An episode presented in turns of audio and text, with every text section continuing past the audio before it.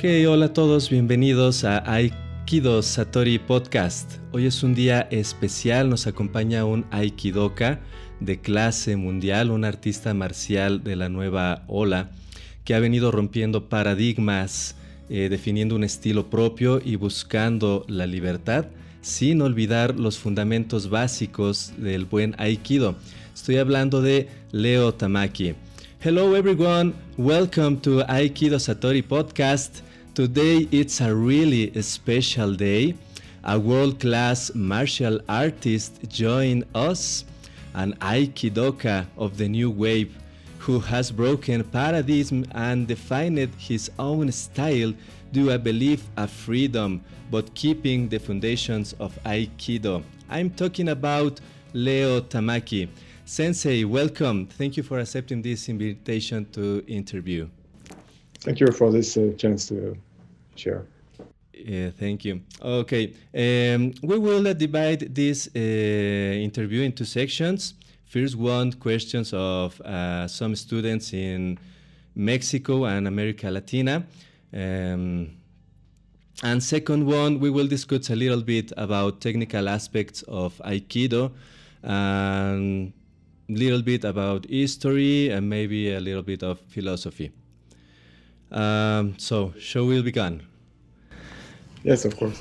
Um, my apologize, Sensei, first, because my English is not so good. as good as mine or better, so no problem. Oh, thank you very much.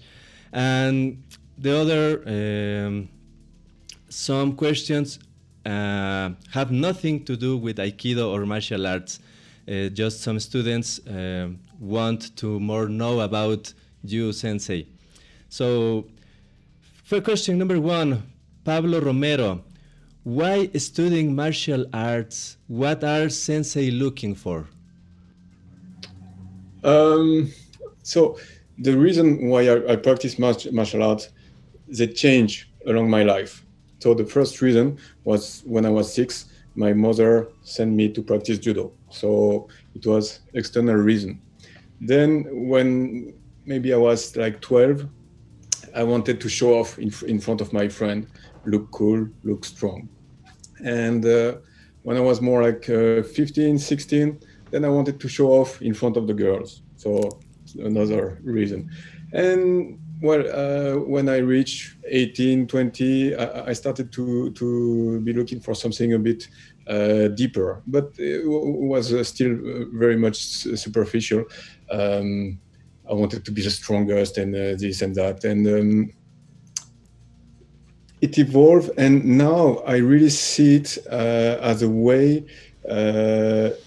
to live fully, to live a, a better life uh, I think that martial art is a way to develop inner and outer consciousness. So you have to be uh, conscious of what is happening inside your body, inside your mind, and of what is happening outside. So you, you can blend, harmonize. And uh, this is my goal now to, to live a, a, a better life, full life. Great. Thank you very much.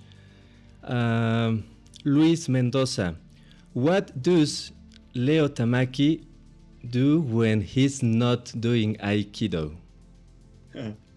Okay, so um, Aikido with my uh, dogi and my bokken or my uh, friends is one thing, but um, there is also the uh, physical conditioning. So I do yoga, uh, I, I, go to train to the gym, uh, I do meditation, and, and, all of this is, is uh, kind of related. But uh, I really like very much reading, so I, I, read a lot and, and traveling, walking around the city. So my city, Paris, but I have the chance to. I travel not now because of the corona, but usually I, I travel for 220 days a year. So uh, two thirds of the year I'm somewhere else, taking the plane 80 times a year and, and, I like nothing more than to lose myself in a city where I am, uh, just walk around and uh, see people and uh, yeah. Great, thanks. Um, little bit uh, similar question, but I think it's it's important to this guy, Paco Jimenez. what is Sensei's diet and what do you recommend to have a body like yours? okay. um, well, to, to work on your body, you have three, three things that you can do uh, the training, the diet, and supplementation. Okay. So, the strongest effects you want, you have to use the three okay so you can use uh, to get uh, bigger to, to get leaner so uh, whatever you want if you want to get bigger you have some supplement you have to work on a special diet special training you you you want to get uh, lighter thinner sharper then here too also you have some supplements and, and so on as for myself uh, I, I, have a very uh, weak willpower okay so if i like something I, I, can put a lot of effort but if i don't like I cannot do it. So uh, I cannot make a diet. It's very difficult for me. So I, I, I, eat what I want, but I train a lot. So this is, uh, but because this is my job, uh, I have this chance. So if, if you have a, a, desk job, you cannot train two, three hours a day. So then you have also to work a bit on your diet and maybe uh, supplementation. I, of course, uh, uh when I talk about supplementation, it's no drugs. It's, uh, you know, um, uh, natural supplements and, and so on. There are many things that you can use to to work toward a bigger or thinner. Great, thanks. Uh, Rodrigo Hernandez, what music does Sensei like? Oh, um, I like very much the jazz now. When I was young, I thought it was a, a music for uh, old guys, and I, I, thought it was really not cool. And um, I, my wife is a is, she's a classical musician, oh. flutist, uh, and I entered a bit this world. And about the same time, maybe a, a bit earlier, I, I, I, started to listening to jazz. Uh, when I was living in Japan, one friend came and he stayed with me, and he was a, a jazz photographer, and he, he, gave me some CDs. I let the CD on the, uh, the, side, and a few years later, I started to listen to it. Um, there was Blue Train, there was one from uh, Keith Jarrett, and and a third one, and now it's really one of my passion. Uh, I went to see Keith Jarrett four or five times. Uh, I went to listening to Wynton Marsalis, Chick Corea. Uh, I go to, I try to go to New York once or twice a year uh, to go to listen to jazz music. So I think uh, uh, it's like martial arts. So in traditional martial arts, you, you have the, the kata, uh, which is very important. Uh, I mean, even in Aikido, some say we have not kata, but uh, let's say the form, transmission of form is, is kata training. So this is very important, and you have it uh, in a perfect way in, in classical music. And then you have the, the, the free practice, and this is uh, for me uh, jazz. And um, well, at, at, this point now of, of, my life, I'm more interested in this free expression. So when you see somebody like Keith Jarrett, he became a master of kata. He has a, a, a kind of classical formation. He's a, great pianist, and then now he's in uh, working on disharmony. Uh, he's never playing twice the, the, the, same thing since I don't know some a few decades now, and so this uh, um, incredible consciousness, you know, to be in the moment, uh, and and this the way that you put yourself in danger, you know, because in martial arts, traditional martial arts especially, there is a, a, kind of conformism and the comfort of always doing the same thing in a very controlled environment. But this is only a part of the training, and, and the actual expression uh, should should be more free. Um, of course, maybe you don't do it in seminar, but in your own training, you, you have to work like this. Uh, in my school we do a lot of uh, free practice but i mean really free practice it's not like you uh, the guy attack you like he wants and you do your stuff. No it's uh, there is no toriuke it's two aite uh, attack the one who wants. There is kaeshiwaza and uh, um, no formal uh, limits and we just uh, vary the intensity. So I, this is very important and i take a lot of inspiration from jazz. Wow, it's very interesting this uh, comparison about martial art, aikido, and the music. I, I'm I'm pretty sure so many people might try want to try this uh, this technique of with music. Yeah. So if you want uh, Keith Jarrett, there is uh, one famous CD which is uh, the Köln concert. So this is very easy to listen, uh, very harmonic and very good to start with. And then uh, you, you can go further uh, along the year, and you will discover some things that are much more difficult. And, and for me, the same, depending on sometimes I, I, go back to something that's very easy to listen, or sometimes uh, this harmony or things like that, you have to stay, sit, be there.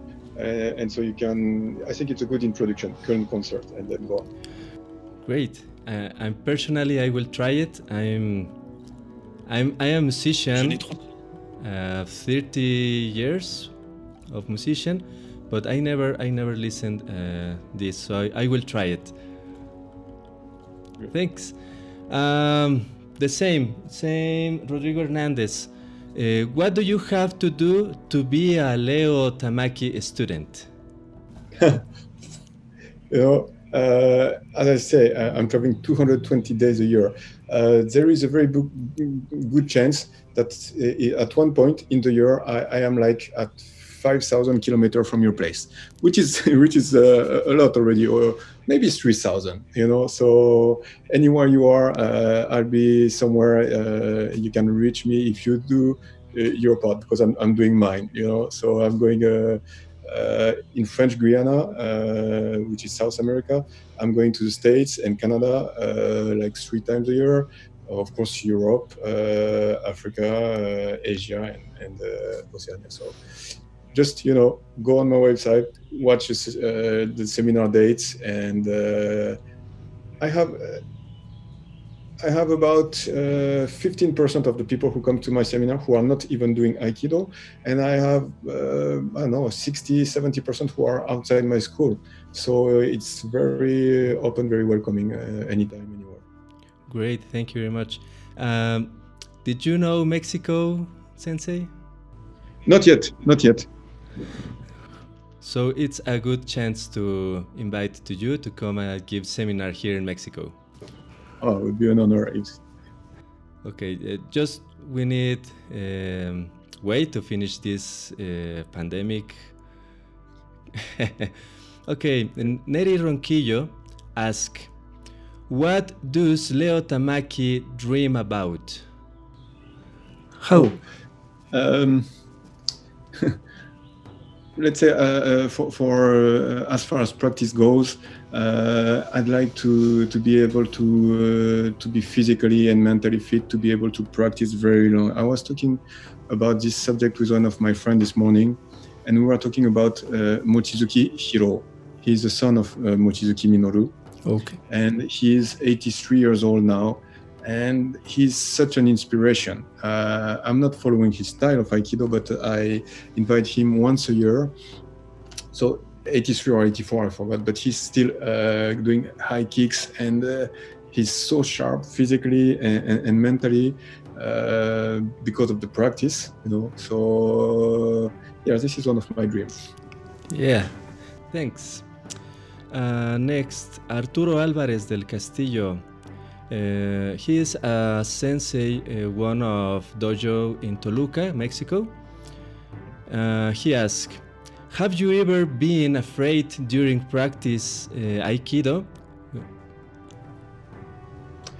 Oh, uh, during Aikido practice, not really. Uh, but I started Aikido not late. I was 21, but uh, I already had uh, 15 years uh, of experience of in martial arts.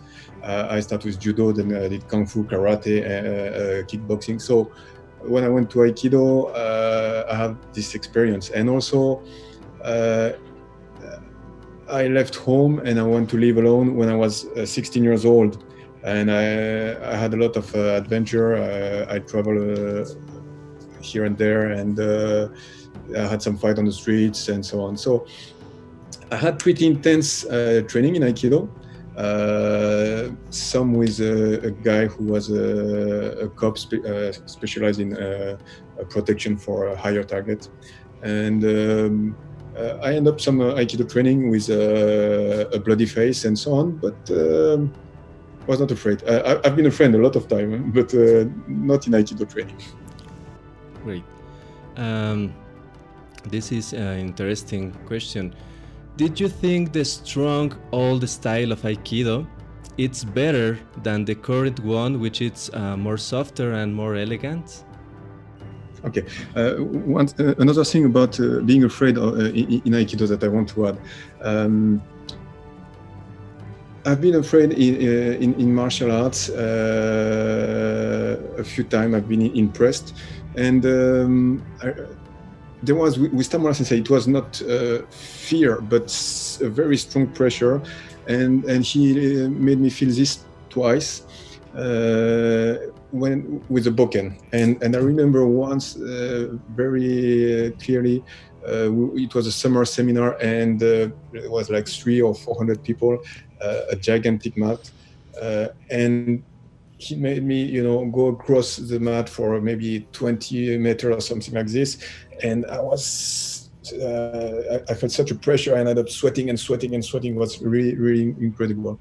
Uh, he made me feel this twice. I, I practiced with him very often, very often. But you know, here he comes, he show you a technique, blah blah blah. He transmits something, and uh, well, twice he transmit me this uh, ability to, to bring pressure. Um, and of course, we were in a seminar. I knew him, uh, and, and uh, so I cannot talk about fear in this uh, situation, but uh, pure pressure and, uh, I feel it uh, deep inside uh, my body. So it was very good. And another time with, was with a karate teacher um, who, who was a, um, how, to, how to say, a, a, strong man for the mafia in wow. Japan. I, I, didn't know it at the time, but he entered the, the dojo where I was, and and uh, it was like I would say like you meet Darth Vader, like such a bad energy and something that was scary. I, I didn't know the guy; he was not so big, so uh, this was very impressive. I mean, the guy didn't even look at me. We didn't practice together, but uh, yeah. Wow. Okay, so about uh, Aikido. Um, there, we have uh, technically, I think we are in, in a much higher level nowadays. Uh, uh, more precise and uh, more sophisticated and, and better understanding. I am not a student of Christian Tissier, and I never practice with him actually.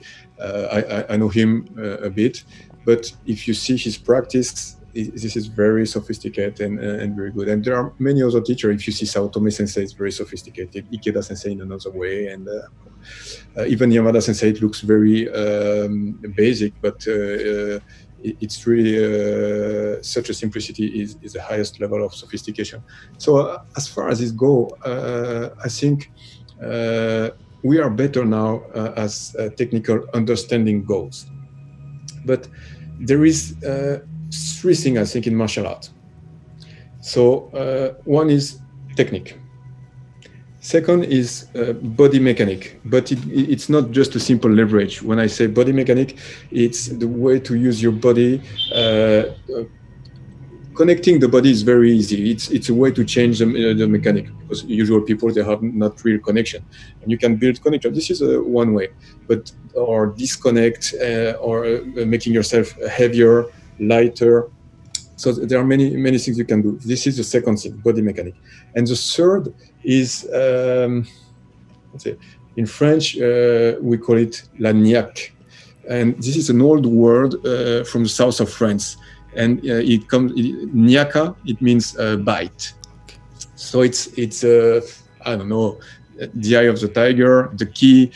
It, it's a will to survive. You, your uh, uh, the, the, power of life that you, you, you have in you. You know, uh, and at the end, I think martial art is, is very much about this. But this is something that is usually not worked. So the least important is the technical part that is the most worked on now. You know, and body mechanics sometime if you have a, a chance, and and and you know the the intent, uh, your presence. This is so.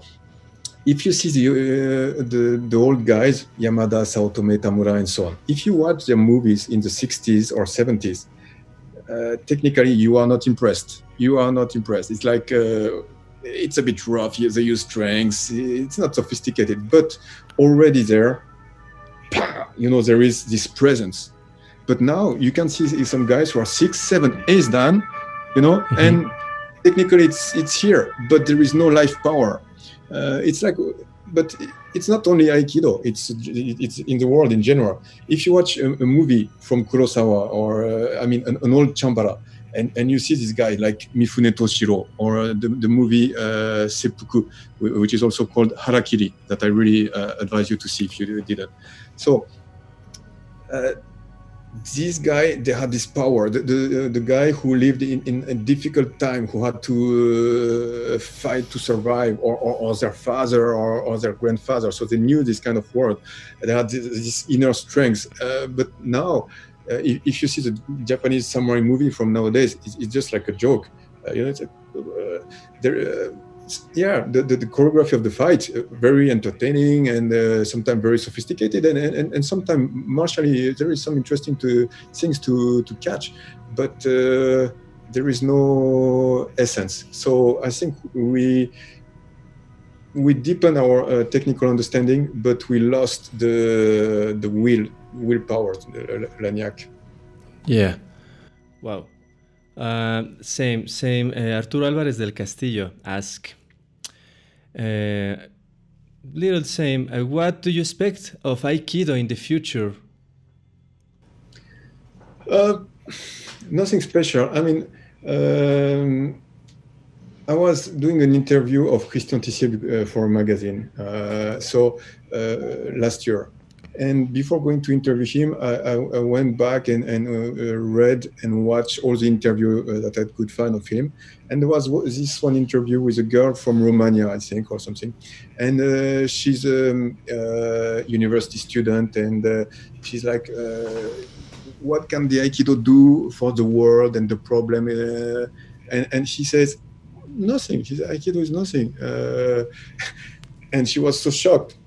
But I mean, Aikido is my life. It's so important to me, you know. Uh, but if you put it in place, uh, and, and now we live a special situation. So I, I think Aikido can do good, but uh, you know, it, we have to admit this is not essential, you know.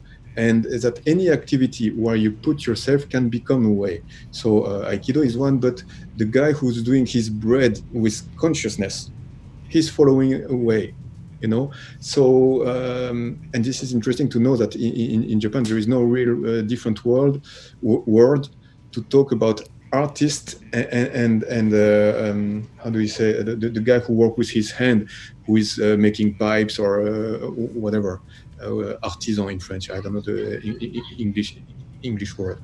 Um, so uh, what i was going to say sorry um, yeah, Aikido. So Aikido, I hope Aikido continue in the, in the future, but uh, cultural tradition are born and disappear. Civilization uh, arise and disappear, and this is a uh, normal um, cycle of life.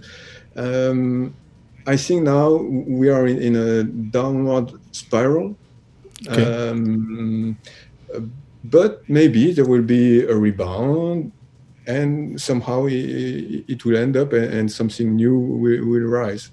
The problem I, would say now is that um, Aikido has uh, basically two promises. Okay, so the first promise is martial efficiency. So uh, Ueshiba is, is a figure of warrior, of course, a, a, peaceful one, a wise one, but he's a warrior. So if he was so famous in his time, it, it's because of his uh, martial prowess. Okay? So uh, when you start Aikido, one part of yourself is, is expecting uh, martial logic, martial efficiency. And the second part is uh, spirituality. So because you don't do Krav Maga or uh, you, you don't do some kind of self-defense. You expect to have some ethics and, and to go maybe in, in different state of being uh, uh, while doing uh, Aikido. The problem is not, nowadays, you know, uh, Ueshiba, he was the incarnation of uh, martial efficiency and of a wise man to, to what ex uh, extent he really was this, I don't know. But this is the, the image. This is what is important. That is what is what attracts us. But now, if you go on most of the dojo, and even most of the masters, you will not see martial efficiency. So nowadays we are uh, considered a joke for most of martial artists. You know, so of course, the guy doing MMA considers us a joke, but also the guy doing judo, also the guy doing kendo, also the guy doing karate. You know, uh, when O-sensei was respected by everyone, uh, masters would came and, and try to have exchange with him uh, or to study with him. And nowadays, how many uh, Aikido experts attract in their seminar people doing other martial artists? Close to zero.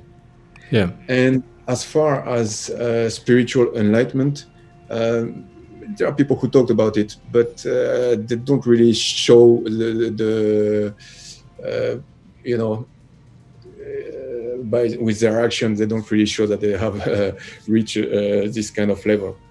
A lot of politics and and and dirty uh, stuff in Aikido. So, if you go to do at the gym, you start to do stuff, and after six months you stop and you say to your friend i stopped the gym because it doesn't work. Everybody is going to laugh. They would say no you, you didn't train well because gym works. You go to the gym you see that there are people who have results. Okay? In the past you went to, to the aikido dojo you had people who were uh, not good but you had people who were good. But nowadays you go in uh, many aikido dojo no one is good neither spiritually uh, nor physically. And even at the higher level, how many you know uh, expert impresses expert from other martial arts? Hmm. Almost zero. So this is a, a, a real problem that we, we cannot uh, we, we don't have enough people who can embody the, the virtue, the result of a correct Aikido training. So it, it, it's normal that people um, uh, take uh, end up thinking that Aikido doesn't work because they cannot see the proof that it does. Yeah, sometimes it's uh, like a joke. Do you practice Aikido? This is not work. Yeah. Well, um, last question of Arturo Alvarez. Uh, what is the hardest part of teaching Aikido? Um, okay, for me, the hard part is when I don't like someone. Uh, you know, because when I don't like someone, I make a lot of effort. I double my effort because I don't want to be uh, unjust with this person. I want to be just, and sometimes I end up making uh, giving too much time to the person I, I don't like to be just. So I have a hard time taking this balance. Otherwise, there are uh, many things that are difficult, but that I enjoy doing. Um, I think it's very important. It can be difficult, but it's important, and, and I enjoy the difficulty of uh, connecting with the different people and trying to transmit in the way that is the best suited to the person that is facing you. Uh, because of course you show a technique at, at the beginning, you show the same to everybody, but then you really have to to watch, to be in the moment with the person you you you, you want to transmit something to to see uh, what the person is doing uh, and and how you can uh, help this person. So uh, this person uh, is not you. Uh, she doesn't think like you. She she's, doesn't have your experience your body. Um, so this is a difficult process but a process that i enjoy. So I I wouldn't say categorize as difficulty but with people that I don't like, which are very rare. There are really not many, but uh, this is a difficulty. Thanks. Uh, Lorena Arista asks, what is your favorite technique and why, Sensei? Well, now, now it's ikkyo, but it, it really depends. Uh, when I started uh, Aikido, I, I, came from other martial arts. I thought this is such a basic uh, leverage. Uh, okay, so let's go to something that is more interesting, like uh, Iriminage, blah blah blah. blah. Uh, and then at one point, I ended up liking very much Udekimenage, Kokyunage. Uh, it's been a few years now that I like Ikkyo, but I very much expected to, to change. So. Um, the technique that gives you some difficulty, you work on it or you you you let it on the side, but it comes back. Uh, it goes back and forth. So uh, I, I, try never to uh, restrain myself and become too much specialized in, in, in uh, one technique or, or something like this. And uh, we have um, a teacher's course, and in my usual seminar, uh, of course, I have some favorite techniques, but in the teacher's course, we, we go, you know, we work on everything in, in the catalog. Uh, so it's a very good occasion for me three times a year to work on, on stuff that uh, I let on the side for one reason or another. And uh, I end up thinking, oh, this is interesting, or uh, oh, uh, after a few months or a few years, I have a new perspective. And well, I, I hope next time it will not be Q and I have something different to say. Thanks. Um, Eduardo Tinoco, how was your practice with uh, Akuzawa Minoru? Okay. Um, so when I met Akuzawa Minoru, uh, at the time he was the most uh, powerful martial artist that I met. After I had the chance to meet some others who were more or less, I mean, in, in the same range of, of, of power. So uh, I was really impressed by this uh, because he's a, a small build. Um, Akuzawa Sensei is, uh, I like him very much as, a, uh, as a person. He's uh, really uh, funny and he, he does two things at an incredible level. One is to be able to um, receive power and diffuse the power that he received, whether it's a push but also a hit. So uh, he does it very well and uh, generate and exert power. And, and here too, whether it's a throw or, or a punch or a kick. So he does these two things uh, at uh, an incredible level. Still, um, these are not uh, qualities that are uh, essential in, in the way I see martial arts. So this would be uh, uh, because you, have many different uh, fights. so if you talk about ritual fight, it's you know the spring fight. It's two males who compete to see which one is going to reproduce.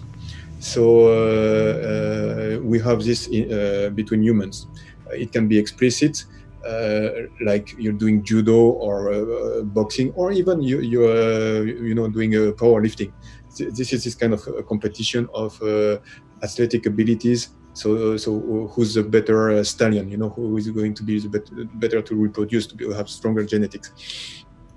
Um, if you see two two deers who fight you know it's they, they, they, hit with their wood like this. Or if you see two wolves one will bite the neck of the other so this is ritual fight, and we have also this uh, every Saturday, uh, every Friday uh, in clubs. So you know, there is a girl, uh, you push me, I push you, and uh, then maybe we go in a brawl. Uh, and and this in this situation, it's implicit, but it's only ritual too. You know, because how many times do you have somebody taking a glass, breaking it, and and cutting your throat? You know, it's quite rare uh, in, if you compare to the number uh, total number of fights. Okay, but if you go in a survival mode, then the, the deer, if a wolf attack, will go on the side and kill the, the, the, wolf. Will not kill another deer, but will kill the wolf. Or the wolf, he will go to the bear and, and, and to the throat or, or, to the genitals. He, he is not going to do this to another wolf. And, and, as a human, between humans, we sometimes go to this survival mode uh, between e each other. So this is two samurai or two Spartans uh, or whatever. So uh, if you think about ritual fight, being able to receive and generate power is very important. So in boxing, it's important. In sumo, it's important. Whatever kind of, uh, uh, of wrestling and, and so on. But if you go in a survival fight, uh, first of all, usually you have a weapon because if it's serious, you, if you're going to war, you go with a weapon. So, which is important is not how you receive the power because you cannot receive you know it, it, it's it's a blade it's going to kill you. So you must not receive and you must be the first to touch. It's not as much important how much power you can exert but being the one who's touching before being touched. So uh, for me um, most important is one the quality of the movement how you move second doing uh, movement that are not perceived by your opponent. And third, catching the intention. Okay, so if you have this three point, I can catch your intention and I move well. You cannot touch me. I can I can make a movement that you cannot see and I move well. I can touch you. So these three technical points are at the foundation of, uh, of my Aikido. So receiving power, generate power, uh, it's fun, it's very good. And uh, if I was into this, uh, probably Akuzawa Sensei would be the guy, uh, one of the guy I would follow. But uh, uh, it's not essential for in, in, my vision. Wow, it's a little bit like a Sen no Sen principle. Um, Sen no Sen, it's an application, but it's when you are doing, going to do your action. But um, let's say I'm an older guy, you know, uh, fighting a younger one. I will perceive your intention, but I don't have the athletic ability to move first before you do your move. But I sucked you in, and I, I do. I can do gono-sen because uh, I, I, don't have the physical ability ability to, to do sen no sen, sen, sen no sen, etc. So, uh, what's it, sen, uh, how you uh, express, how you take advantage of your ability to perceive the action uh, can vary. Uh, so you, I can let you do all the move, all the move, all the move, and boom, do, do mine later. But this will not be sen no sen, but it will use my ability to catch your intention. All right, all right. Thank you, Sensei. Um, okay, there was the last uh, question of students. Um, okay, uh, we can go to the section number two. Um, the first, uh, you has practiced judo, kung fu, full contact, karate, and maybe more. Uh, uh I'm not sure. Um, all of the all of these uh, martial arts um, have involved a lot of contact and physical demand. Why you choose Aikido? Okay, so uh, I was 21 and I was very cocky. I, uh, I was very physically fit and uh, I always thought that uh, at the moment, uh, martial art is about your physical ability, and technique is just a way to, to use your physical ability. So what is important is uh, your the strength of your mind and the strength of your body. Uh, and I, I, wanted to open a, a, professional dojo, but I thought, okay, so for the elder guys, the women, the children, so they, they will not be able to practice uh, the kind of karate I wanted to do. So I thought, okay, maybe I, I should also teach yoga or tai chi or aikido, uh, something for the weak persons. You know, I was really uh, my my thinking was very very low. And uh, so I said, okay, I'm going to do Aikido. There is some uh, wrist locks, blah, blah. it can be fun. And I go to visit a few dojo and then I choose one. And uh, after the first or second class, the guy told me, um, there is a Japanese master giving a seminar this weekend. Would you like to come? So okay, I'll go. Went there. It was Tamura Sensei, one of Tamura Sensei seminar, and boom. Then uh, all my physical ability was like crap. You know, he he mopped the ground with me, and I was uh, very shocked. So I went to Aikido, especially because there was no uh, physical intensity at the moment. Uh, but then after, uh, first thing is that uh, I understood that you could practice very intensively. Uh, as I said with uh, my friend Jan, we end up classes with a bloody face and so on. So the fact that you you don't have physical intensity is just a, a, a trend, you know. So you can have people really pushing it, each other uh, in aikido in the same way you can have in karate or it's just that the the population practicing aikido now uh, doesn't like it so much. Uh, so the, the, and the teacher end up you know uh, satisfying his audience and, and, and the people who don't like to fight so much end up teaching uh, in, in, their turn and uh, this is a downward spiral because i think you cannot expect uh, the same thing from one guy who is 15 30 45 and 60 so of course i have a new student who is 50 uh, I will not. Uh, I will expect him to push himself, but I, I not expect that he's going in strong physical contact, uh, or if he does, not very often. You know.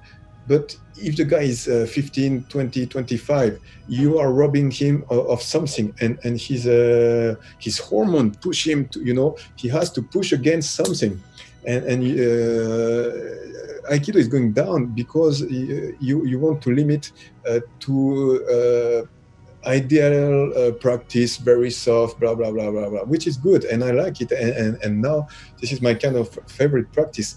But I try to make sure that uh, each people uh, where they are find something that suits them. And, and, and, and I push the young guys, you know, because uh, I know I, I needed it when I was young. And I think they need it uh, also uh, you have to push, be pushed back. You, you, you learn boundaries, you learn your limit, you learn your place, and it's uh, yeah. Right. Thanks. Um, uh, this question was um, I did to many many senseis, uh, and it's interesting. All answers do they give me, but in general, it's the same answer. So I will do it. Uh, what is Aikido to Leo Tamaki? What means Aikido to Leo Tamaki? Okay, um, first of all, Aiki is a very new word. Okay, so the word meant different things, but uh, at one point in uh, samurai they didn't use the word Aiki. This is very new. Uh, at the 19th century, it started to be used. Uh, at one point, they say uh, Aiki was used to describe a, a situation of a, a, blocked situation. So it was not something that was very positive. Uh, and at the end of the 19th century, so maybe 1870 or something. One guy talked about uh, the secret of martial art is Aiki. So the guy is not a martial art practitioner, and, and he, he talks about Aiki that Takeda Shingen and uh, Uesugi Kenshin, two daimyo of the past, uh, they had Aiki because they can perceive the intention. So, uh, and this is the beginning of the trend of Aiki. So you see that Aiki has uh, no link to the samurai world. This is a very superficial link. Um, and uh, we so we end up with uh, Aiki being chosen at one point with the help of Hirai Minoru, uh, uh, Ueshiba Morihei accepted it for the Butokukai. But then at the end of his life, he also uh, talked about Takemusu Aiki, uh, and before uh, he used different names. So the, I don't think that he he was very precise with the name, and um, so and ki also we very often talk about energy but it has to be understood that in uh, traditional martial art uh, in the past uh, ki was used uh, in the sense of intent intention not about energy. In the medicine uh, side it's energy so, uh, because ki recovers uh, many things, it's a, very rich uh, concept.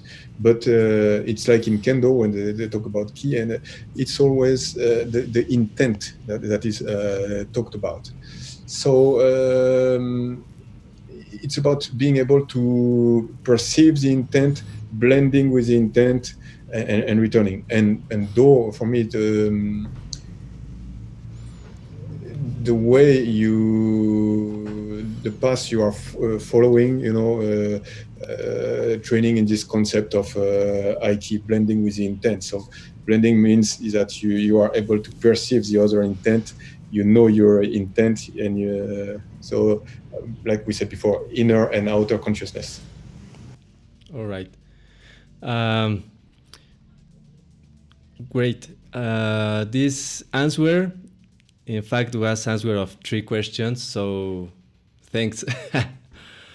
uh, we are living hard times around the world, Sensei, about this pandemic. Um, we have to be in quarantine.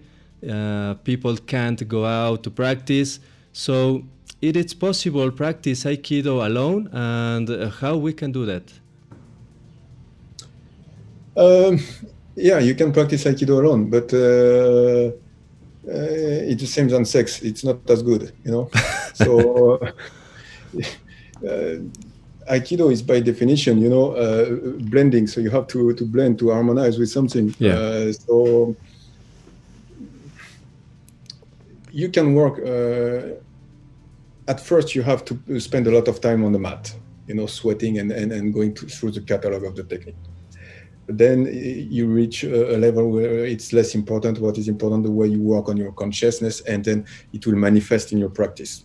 So uh, what you read, the, the, state where you are uh, at any point of your days, and uh, all of this ha- has an impact. So you, you, you, of course, you anything you do will will help uh, improve your aikido as long as you do it uh, consciously with consciousness. You know, so doing anything, even aikido, absent-minded, you know going through the motion is a waste of time. Uh, if we go on a, a, practical things, of course, there are the suburi. Of course, you can do the technique as tori or uke alone. Uh, this is actually actually a training that is a, a requirement for my teachers, uh, not uh, for the dan gradings, but for the teaching levels. So uh, the teachers have to be able to uh, demonstrate alone techniques that I ask as Uke and alone as, as Tori, uh, so with a ghost uh, ghost partner. So this is good technique, but to be able to do this, uh, you have to have a certain level. What I mean is, it's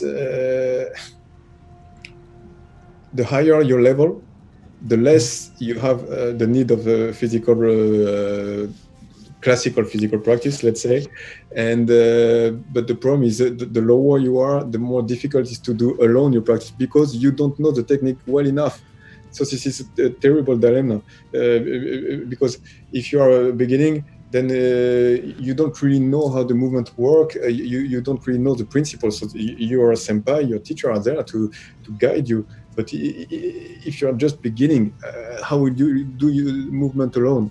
So uh, I, I, advise the, the, the, person to work on uh, their conditioning and mental by doing some meditation, uh, yoga, uh, calisthenics, uh, and, and, so on.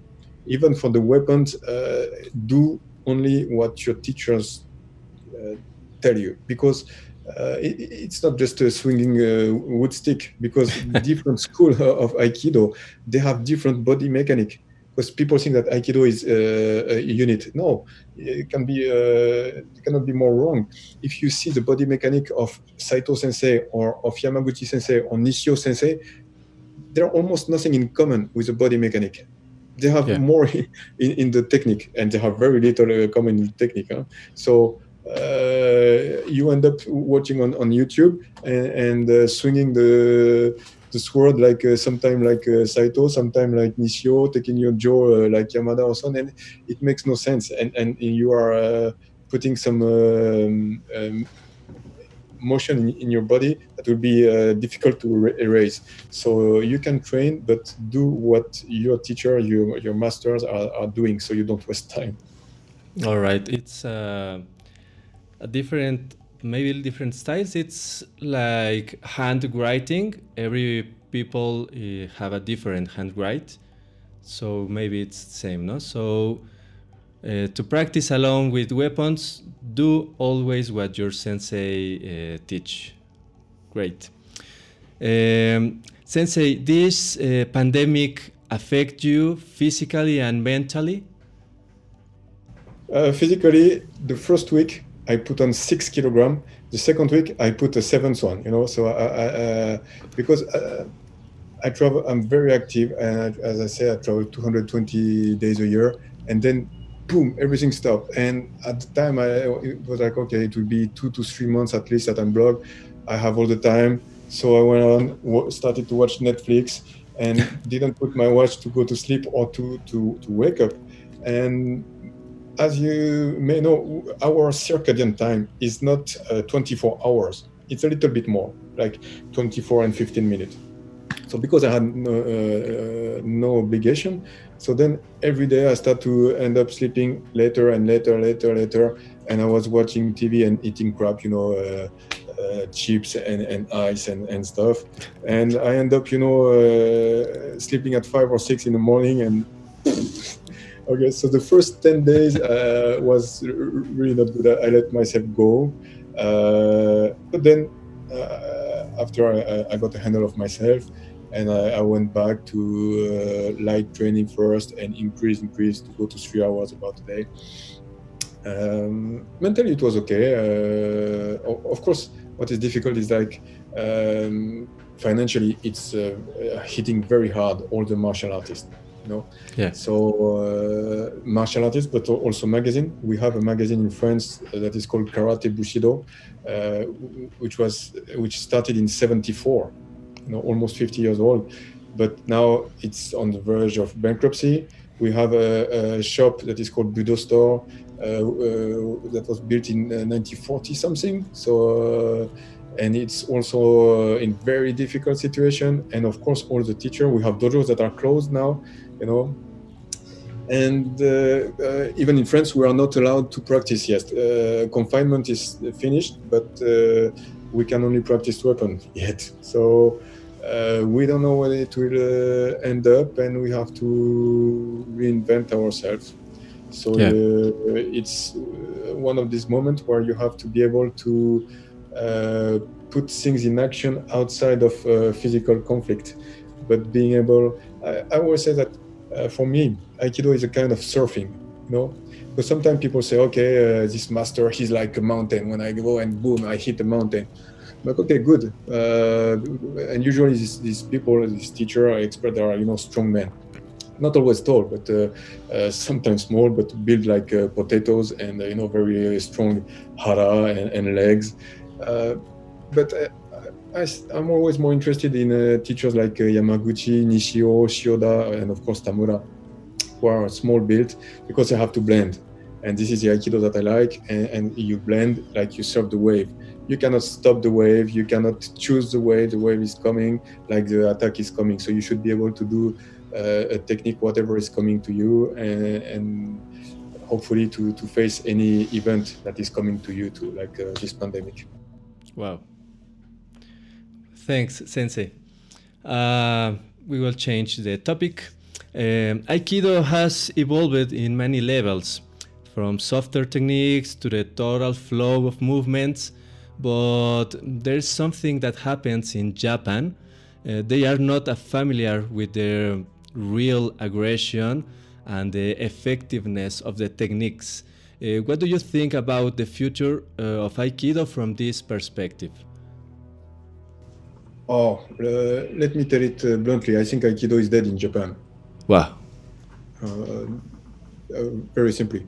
Um, because there, more than anywhere else they don't they cannot express the martial effectiveness very yeah. simple um, went to japan in 98 so uh, i already told the story but at the time there was uh, no internet and uh, no youtube you know so in my mind the aikikai honbu would be uh, samurai camp ninja camp you know like uh, uh, and I go there. I arrived first class, middle of the afternoon, three o'clock. I forgot the teacher, maybe 20 guys, uh, some uh, university students, some older guys, and the level was so low, so low.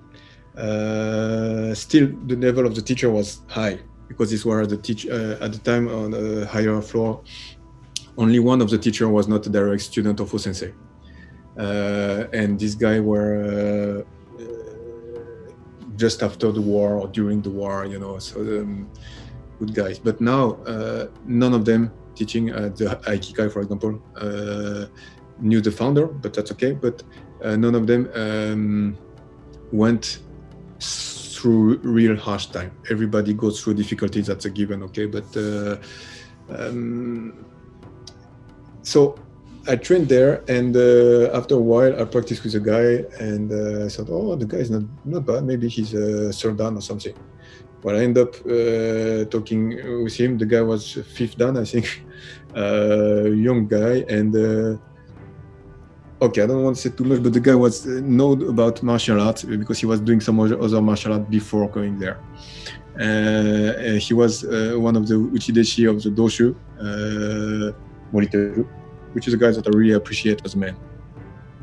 But one day he told me, "Whoa, I, I, really hope nobody is going to come here to challenge the doshu because he, he is going to have his ass kicked." So you imagine when one of the uchideshi of the Hombu tells you, "I hope nobody is going to come to challenge the doshu because he's going to have his ass kicked." Yeah, uh, so at the time my brother was living there and we were uh, we went to train in parallel to kyokushin hombu dojo kyokushin karate because you know we were just fed up with this crap you know with this level.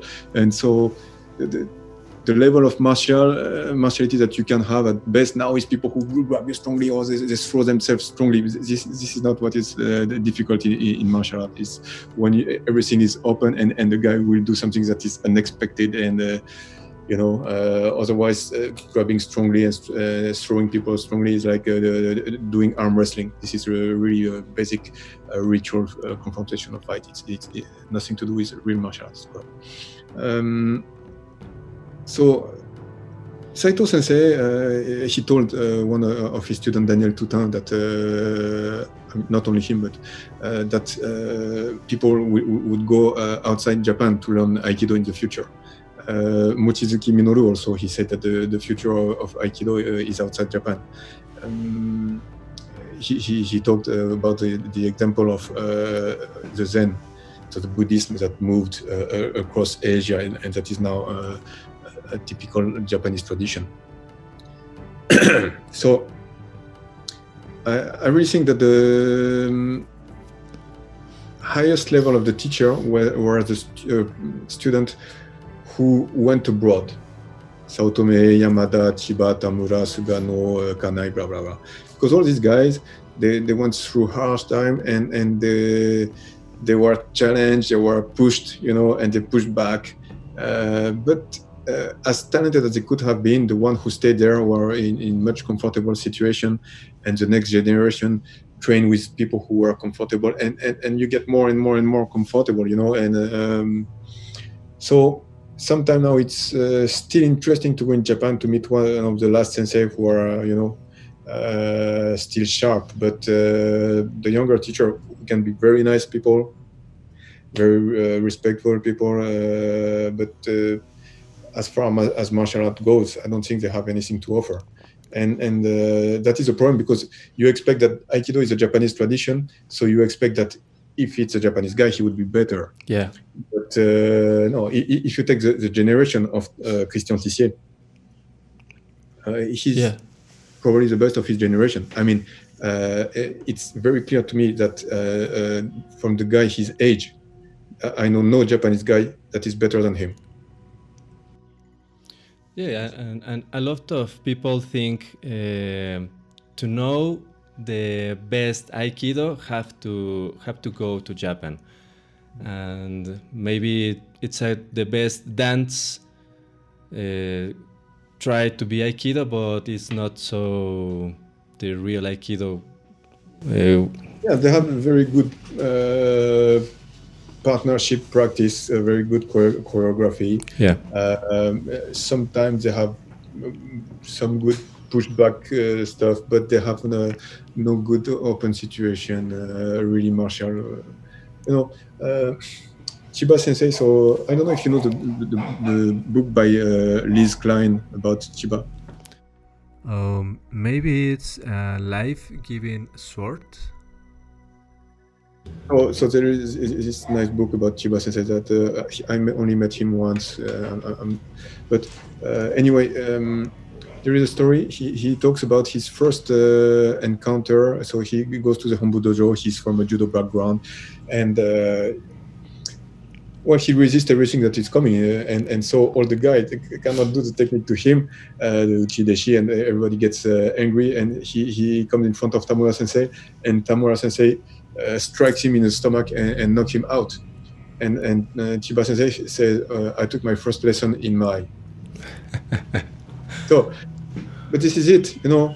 Um, or uh, at one point, so there was uh, uh, Mochizuki Sensei uh, told me this story. So in France, we had Mochizuki, Nocquet, and Tamura.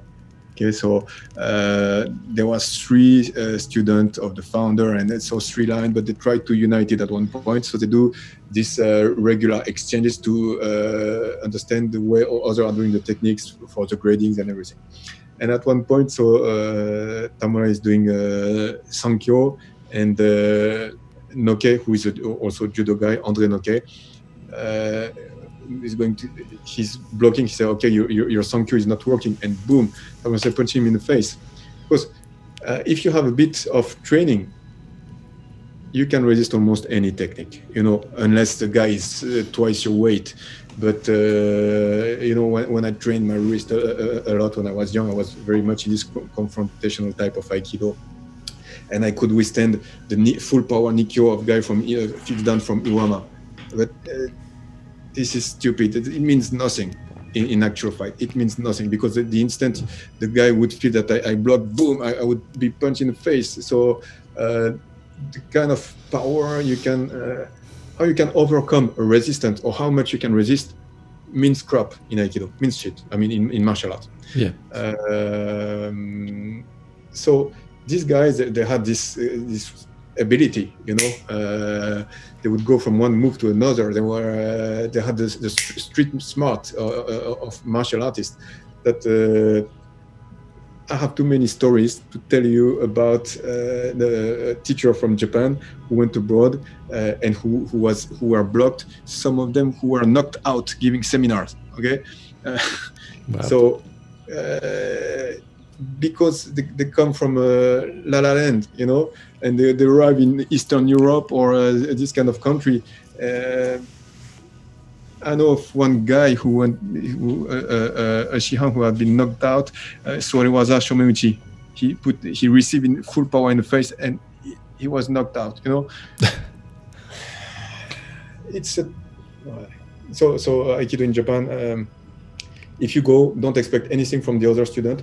Go to see the adult teacher, and, and you, you might have something, but for the future, uh, it's finished. Yeah, uh, it's a sad situation. Wow. Um, in a several dojo, uh, the atemi is no longer taught. Uh, what is your position um, about the loss of atemi in Aikido? Aikido is irimi and atemi. Oh, uh, I mean, one thing that uh, every uh, student of Sensei, whatever their way of practicing, uh, so they were technically they would uh, all agree that O Sensei said Aikido is irimi atemi, and they would agree uh, that he had a message of uh, compassion, of love, you know. So some teacher now, one one Shihan from the Hombu, he went and one of my students from Hong Kong told me that he went to a seminar and uh, that uh, the guy told that uh, Aikido is not a Budo anymore. Uh, but the guy was proud of it. Like we went to another stage. What's the next stage? What the name of this, this stage? Uh, what is it? I mean, Osensei she wrote a, a, book that is called Budo. Mm-hmm. You know? So uh, of course things have, have to evolve but uh, if you're changing the things uh, the, the, nature so it becomes something different. It, it's okay for me uh, but uh, give it another name you know? So uh, if i learn to dance and uh, say now okay we just sit down i cannot call it a dance anymore. This is something you know let's call it a sitting let's not call it a dance. So um, Sorry, what was the question?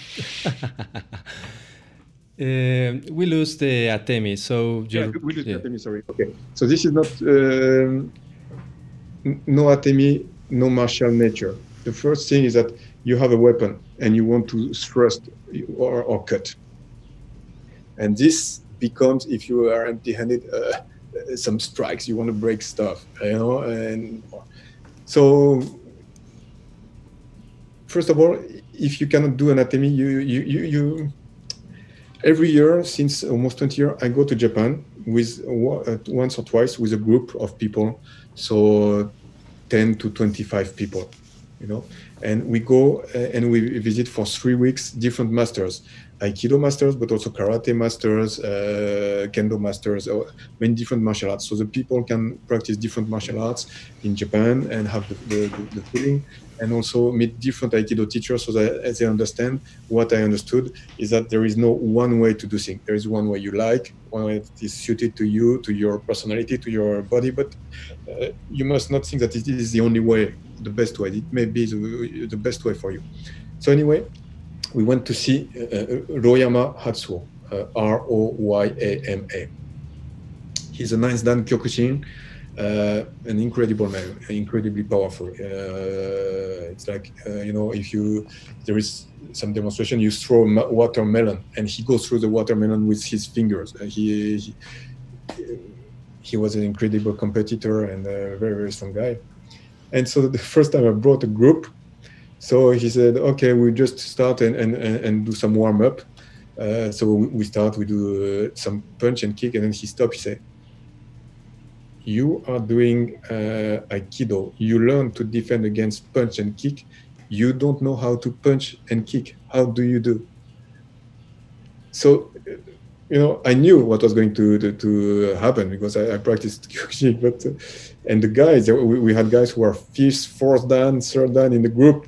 You know, uh, yeah, people should be ashamed that uh, uh, somebody told them some. He told it very nicely, and he then explained the basic body mechanic of of a punch and a kick. But uh, how can you be fifth dan teaching uh, how to do a kotegaeshi on tsuki or irimi on maegeri if you don't even know how to make uh, one in the air. Yeah. You know? So this is a basic irimi atemi. Uh, we, before we practice any technique uh, in, in, my dojo, uh, we train the, the, the attack, and it, uh, so and when we train shomen, yokomen, etc., it's just not we do it uh, in the air like this. So uh, of course there is some body mechanic to make sure, for example, that your your strike is going before your body because in aikido most of the time people are, are bringing their body then doing yeah. a strike yeah, imagine yeah. in boxing you, you show your face and okay so we do uh, we work on the strike like this and then with a partner who accept and receive because we only train in uh, failing our attack. So we train in succeeding. So the guy will receive and uh, and embody the reaction that he think he will have with the full power. But also next step is we we continue with the flow. So it's like i make a shomen tsuki and, and and make a lock or a throw or something so that you don't think that an attack is, is doing this or doing that and then waiting. No, you, you, there is a second hand, and, and, the first hand has to uh, withdraw, and you have to, to, to continue whatever you are doing.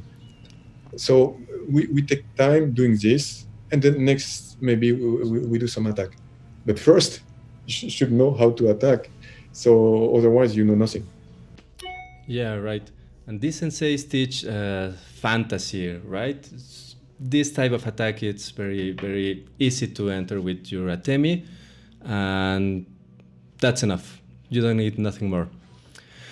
All right um, of course tamura sensei uh, influenced your your aikido but who mainly influenced your aikido practice? Um, it's really tamura sensei. Uh, um, I mean, I had ups and downs, and at one point I was a bit angry with him because I thought he was cheating in some stuff, or you know, uh, uh, he, he's like my father or grandfather in, in, Aikido, you know. So like yeah. with your own father, there is a, when you're a teenager some uh, friction, you know. Uh, but then you understand. Um, that maybe it, it, has a purpose, or maybe it's uh, one of his shortcomings, like you, you, you yourself had many. Um, so it's really his attitude, his inspiration. But my goal is not to uh, mimic him, not to imitate him, because um, we don't have the same body. I, I have, uh, I would say, 10 centimeter more and uh, maybe 30 kilogram more. Um, we don't didn't have the same uh, uh, experience, and he had his uh, point of interest. I, I had mine, but his vitality You know, his uh, life power, willpower, uh, the way he would, you know, his sharpness, uh, the way he would enter. Uh, this is uh, something that is very inspiring. So the external manifesta- manifestation it's very different now mine from his i think uh, you, you, can see some links i hope but uh, you, you can see also many differences but i, I hope in, in, in essence what is uh, the, the, fire inside uh, i hope is, is, is close because um, what he demonstrated in, in, in this way is, still inspiring for me uh, even to this day thanks sensei um, are the ranks important? Um, the students should practice in order to get a rank or wait until their sensei gives to them? Okay, so this is the different question. Huh? okay, so first, uh, ranks important. Uh, yes, uh, you don't become good unless you want to be good. Okay. it's not accident. Oh, I practice, but I don't care. Okay, you'll never be good it's okay. You, you, you can come like this, and uh, Aikido can just be a hobby. But if it's not de- deliberate practice that is uh, turned toward progress, there will be no progress. So uh, it's not the, uh, the, the, grading is just uh, uh, the manifestation of the progress, but you you have to want to progress. At first, the, the, it can be like a lollipop, the, the, grading. But let's say in a wider way, you must want to progress. Okay, at one point it will become secondary. You, you, will go above this uh, will to be strong, this will to be better than the other.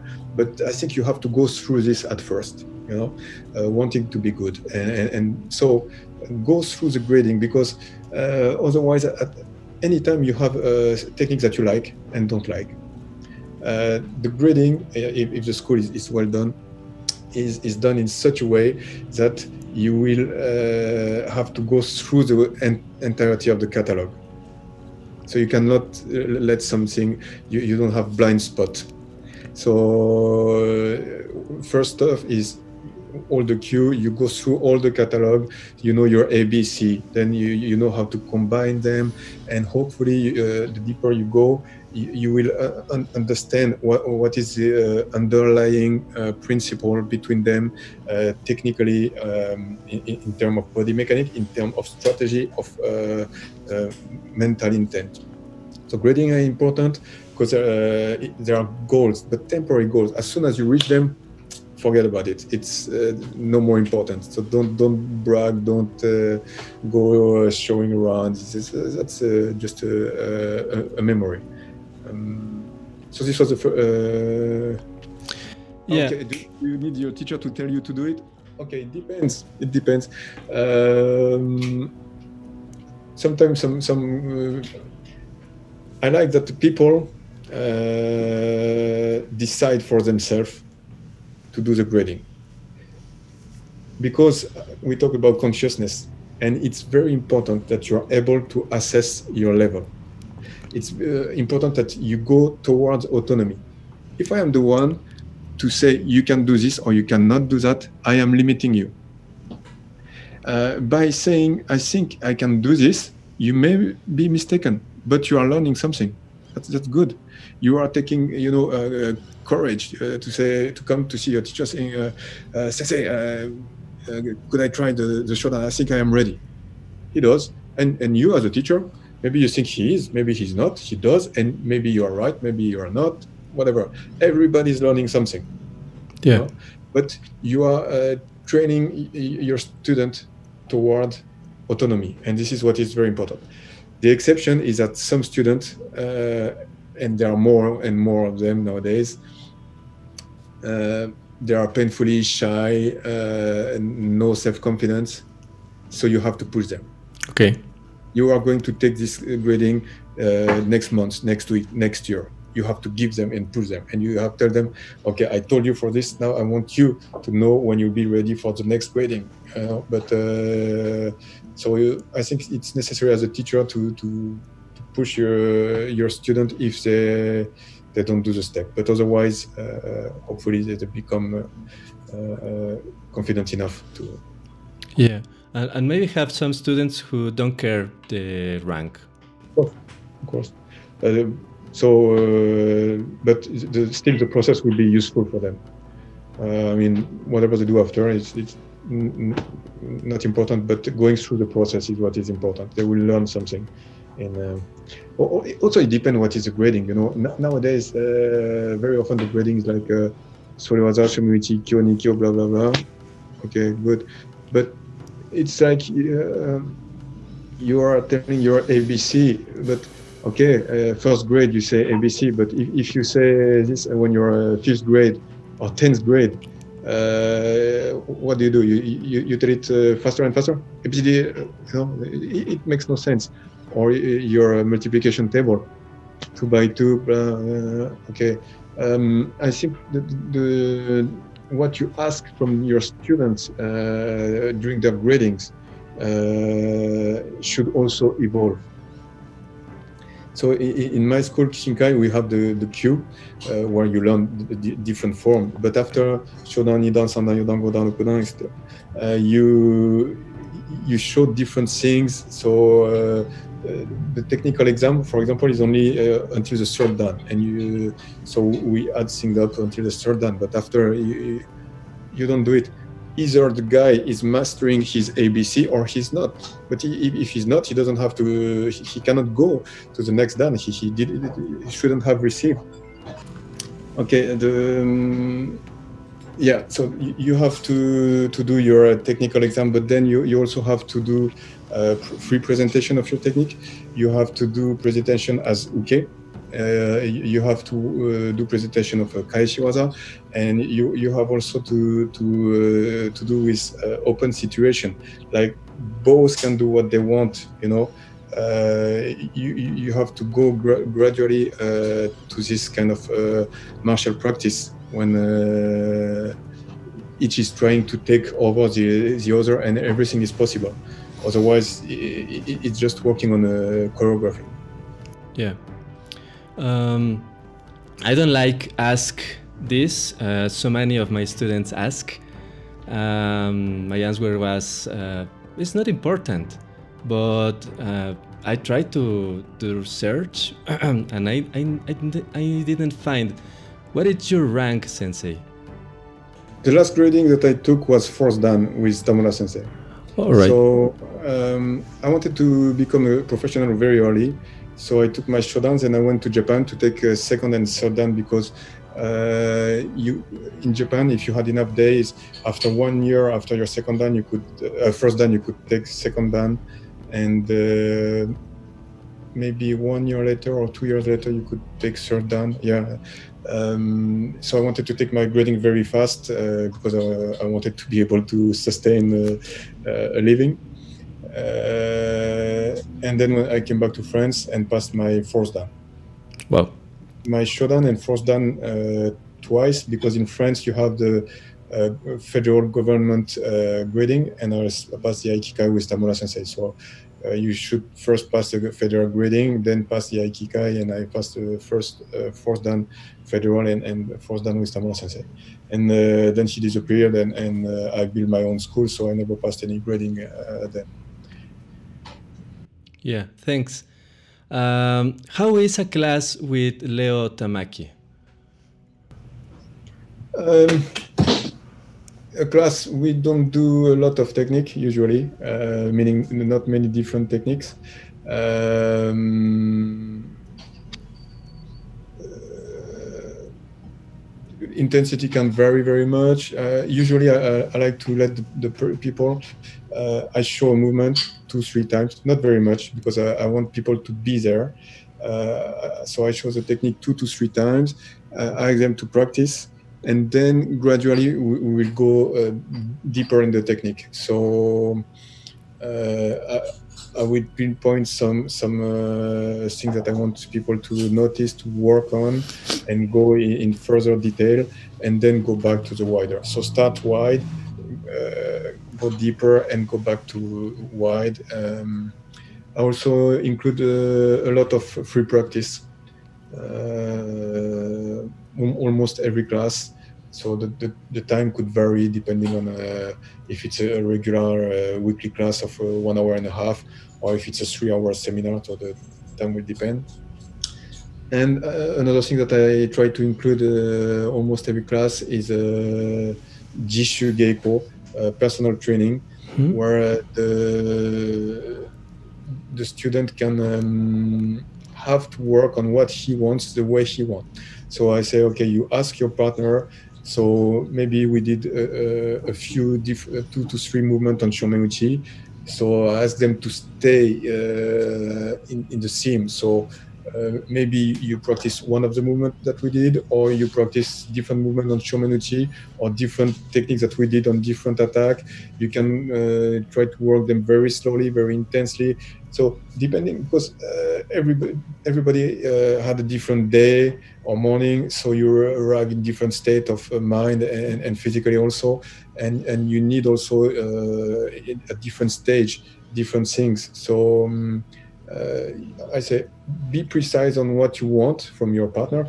So it can be please attack me slowly and follow the motion because I just uh, want to go through to make it natural for me. Or uh, if you see an opening, then uh, st- strike me. Or you can try to return the technique. And then when you are okay, the, the your tori has to explain what he want to work and and uh, on on what way he want to work. Wow, interesting type of, of class. Um, we will change the topic, Sensei. Uh, we know O-sensei, uh, the founder, uh, was very skillful with weapons, but usually he did not not teach how to, to use the weapons.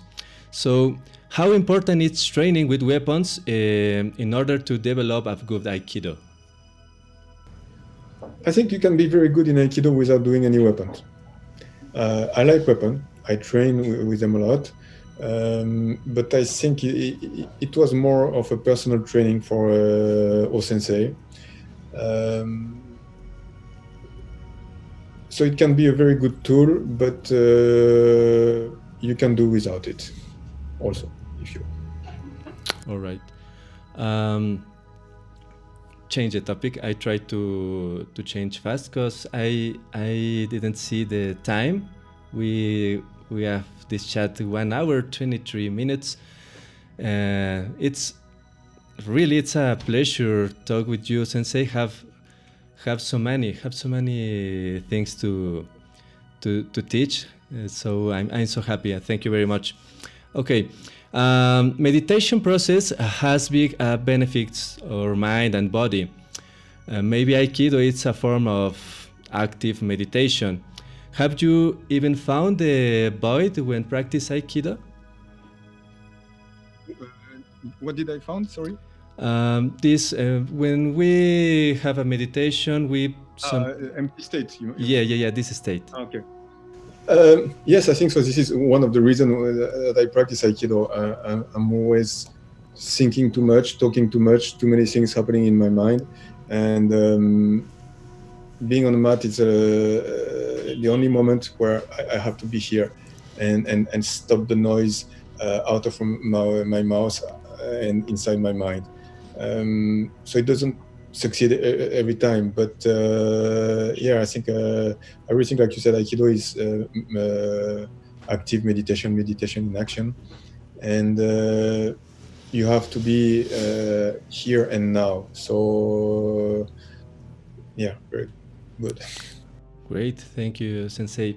Uh, hakama, we we all know your white hakama, Sensei. Uh, some people say it's white hakama it's reserved to O-sensei, um, but we know so many students of O-sensei uh, have used it. But why did you choose white, white hakama? Okay, um, so I have other hakama, black, blue, and and so on. And, and but sometimes when I go to seminar, people say, "Oh, why don't you have your one?" they, they seem to be disappointed. so, um, so the, the, the, story is that uh, the hakama is a traditional clothes. I was watching a movie um, from the late uh, eight, 1800, and uh, you would see people with um, modern uh, cap uh, and, and, hat. But the, the, the, the war hakama, I mean, really, uh, it was in the city, of course, but most of the people were wearing hakama. It's traditional clothes, and they would come with the clothes uh, they had, so whatever, uh, black, blue, brown, white. And just what happened that after the war, uh, there is a shortage of everything and uh, shortage of clothes. Uh, so they end up uh, dyeing the tablecloths or, or a curtain uh, in in uh, in blue, maybe black.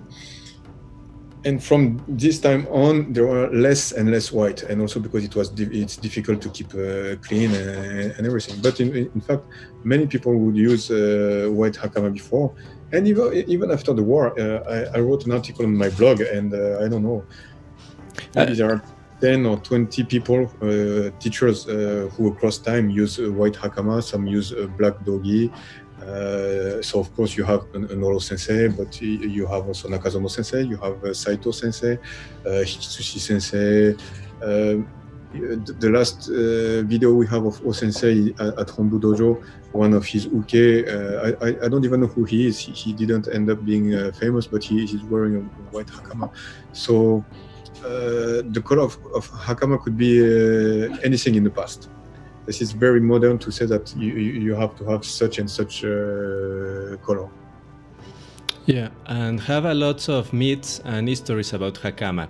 I remember I read uh, this this blog, your blog, uh, this uh, uses for hides the feet from the enemy, and every pleats have uh, some virtue of Bushido, um, all this. So the Hakama is just uh, um, just a very elegant uh, piece of clothing. Yeah. All right. Your uh, you would never hide your your your, your feet because first of all um, practice have evolved very much uh, in the past uh, at the beginning they would practice uh, outside you know there is rocks there is a hole and everything and then we would practice on wooden floor and, after on a mat. So uh, every time the the place where you practice change, the way you practice change, the steps that you are doing change. Uh, kendo, for example, it, it, it's let's take away uh, the rules that they have for, for competition and everything, but even the kind of step they have uh, cannot be used uh, on any battlefield, of course. So um, there are a lot of uh, adaptation, you know, uh, uh, across century. nowadays, we have the, chance to, to practice on, on tatami, which is much more comfortable than wooden floor, where I, I, I, had a few experience in my life where I, I, took classes on wooden floor, and it's not very pleasant. Um, and, and, so we can fantasize and uh, say, okay, we have to to, to hide the, our feet, but uh, in, in fact, your biggest concern when you are uh, uh, trying to save your life is not tripping because if you trip, then you're you're almost certainly dead. Um, then with the virtue, of course, this is uh, it goes with Bushido, which is a very um, modern book uh, that was written by a guy who didn't practice martial art. The book was written in English for a Western audience. So you you, you imagine that uh, how could they invent centuries before the book was even written? Uh, makes no sense. But uh, anyway. Yeah. Do your students must wear a hakama? I ask them to, uh, but uh, so you know, at first everyone has to wear a hakama. Saotome Sensei uh, uh, told the story, I think, in a book by Susan Perry, if I remember well. but anyway, at one point after the war, uh, Tamura Sensei, and he told me this story personally. He said, uh, student had no money, so they, they, he went to uh, see uh, Kisshomaru, and he said, as an exception, is it possible that uh, my university students who are broke uh, will only buy hakama when they are shodan? And, and Kisshomaru made an exception, but before it, was considered very rude and then the, the exception became uh, the rule. So uh, traditionally, you can uh, you should put a hakama whatever color you want. So this is uh, the basic rule of our school.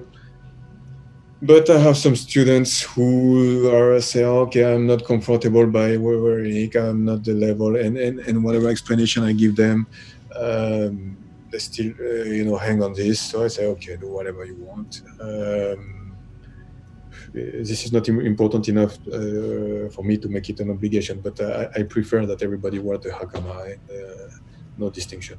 Yeah, and they can use any color. Yeah, so I, I have a the the latest trend is red. Uh, that uh, actually is bought in Japan. We, we, we go in different shop and and uh, uh, dark red. And, and if you one of them find it and then uh, another saw it find it cool next year uh, you know they bought it. So dark red is, is one trend now. Uh, a few have white but mostly they have a black or blue. Wow. It's, it's... I, I, had one girl who had a pink one at, at one time. Pink one? Yeah. wow they I... actually pink one they, they, they also sell pink doggies wow I, I never i never seen that but well, yogis usually use it for uh, uh, BJJ. Oh yeah, right. Okay. Uh, change of topic, Sensei. Um, what is Kishinkai? Um, Kishinkai is the name of the school that I founded. So uh, there is Shu Ha Ri, you know, you copy, you explore, and, and you become free. I'm still in, in the hard period, but it's not it's not a, a, straight process. You go uh, back and forth and so on. But um, anyway, I was uh, already in, in, in the hard process, exploring when Tamura Sensei was alive, and I continued it. And, and when he disappeared, I didn't find somebody uh, that was working in, in a direction that I wanted to go. So I became independent and uh, people start to gather around me and, and, to quit their own group their federation and so on. And so people ask me you know to to make something official so that they can have a grading passport insurance and, and, so on. So i built kishinkai and uh, it means uh, studying uh, uh, deepening something joyfully enjoy with happiness and, and kai is a group. So it's a, the group where you study joyfully. Uh, how can we part of Kishinkai? Um, becoming a member is very easy. It's uh, staying a member that's harder. because, uh, I, I, always tell the people because I, I, I go and give uh, many seminars a year, as I said, but many in group that are outside Kishinkai and many also in, in, in uh, dojo who are not practicing Aikido. I always tell the, the, people that think about joining, you are welcome, but you get no special treatment if you enter. And I say people who are outside, I, I treat you exactly the same that, than people who are inside. So uh, if you need a home, if you want to uh, deepen the, the kind of practice we have, you are more than welcome. But you have to understand that this is this is a school where we have a certain uh, ethic, but also a, a, a catalog, technical catalog. I expect everyone to um, take charge of their progress and have their own interpretation of the technique. But before having an interpretation, you have to know the, the common curriculum. So uh, the way I do Ikkyo is not the way uh, Christian Tissier is doing Ikkyo or Saito Sensei was doing Ikkyo. And this is, uh, there are special reasons that I uh, can uh, explain and that I do explain why we, we make some uh, technical choice. And so if you want to be uh, an official uh, dojo representative, uh, you have to commit to, to learn the principle, the, the strategy, and the, the technical manifestation of, of, of the Kishinkai. And of course, it doesn't mean forgetting about anything you did and uh, sometimes it, it, means uh, revisiting what you learned some form with some uh, new insight and um, the school is new. We have about uh, 600 students now in 30 dojo in 11 countries.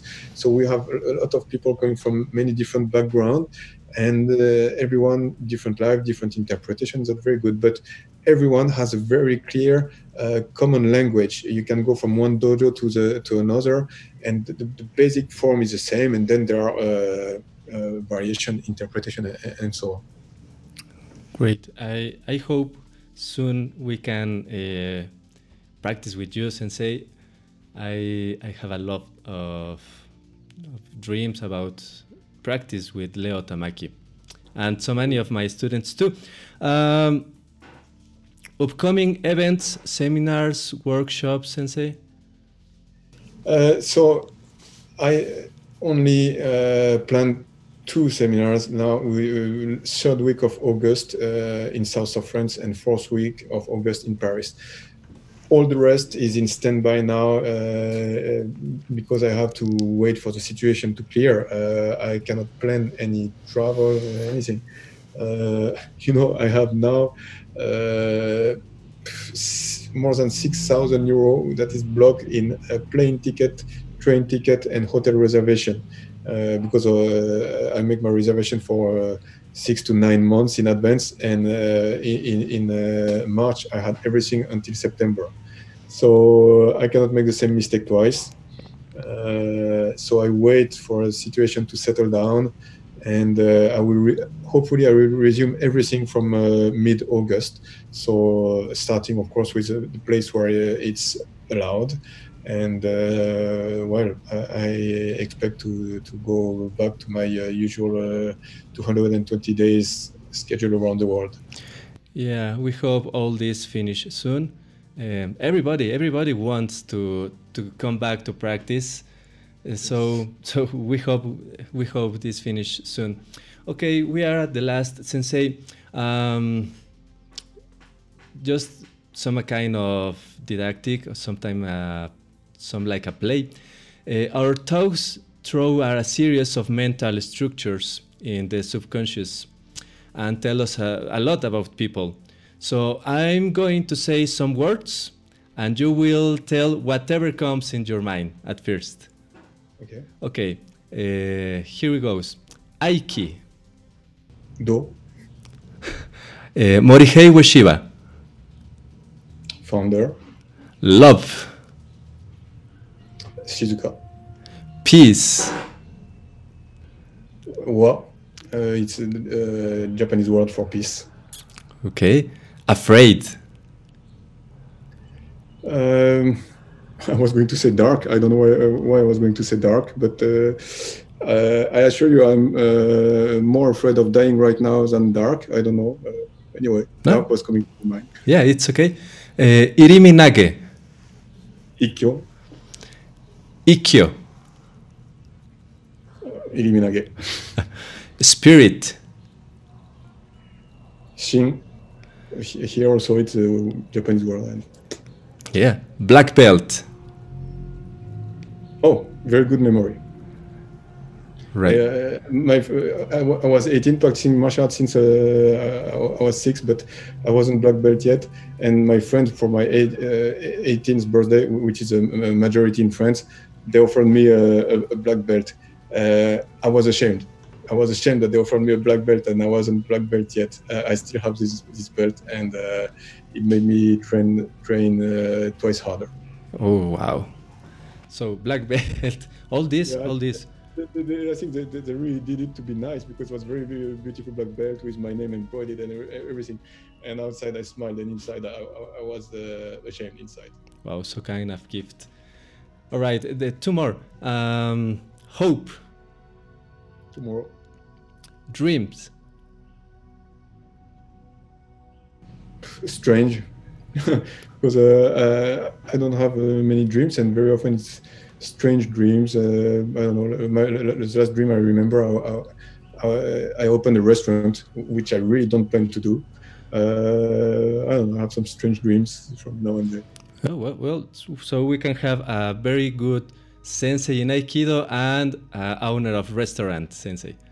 Yeah, yeah. My wife, she, she's a great cook, so uh, I, I, can I, I, worked a lot uh, in in restaurants uh, when I did uh, Aikido. I mean, I, I, had a hard time uh, making a living of out of Aikido, and at one point I had three jobs plus giving Aikido classes and working in, in two restaurants. I worked a lot in restaurant and and I liked it.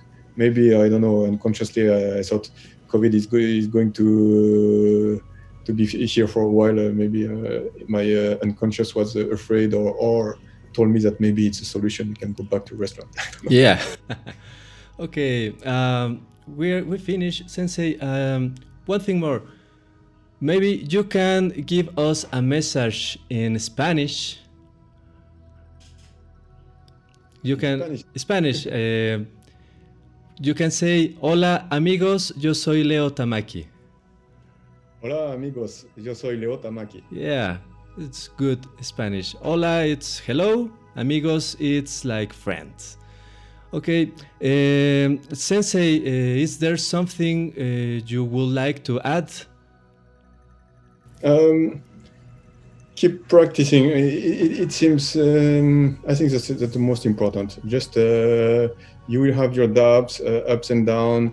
Uh, keep practicing you arrive to Aikido for a reason. Of course, some some, some will let it for good reason, but uh, uh, probably the reason that brought you to, to the dojo are, are, still here. Some can uh, evolve, of course, but uh, don't don't stop on an impulse. if you stop, really take the time to be having a good time. And then you can say okay i'm having a good time but this is not for me for this and that reason. But uh, don't stop because uh, you have some pain you, you failed uh, an exam or uh, whatever. Um, keep keep practicing. This is uh, the, the, most important. Not um, regularity not not the intensity intensity is not so important if you can have some intense time it, it's very good but what is important is continuous practice. All right. Sensei, thank you very much for this message. And thank you for accepting this invitation. I hope we can meet on tatami soon and we can practice together. I hope all this situation finish soon.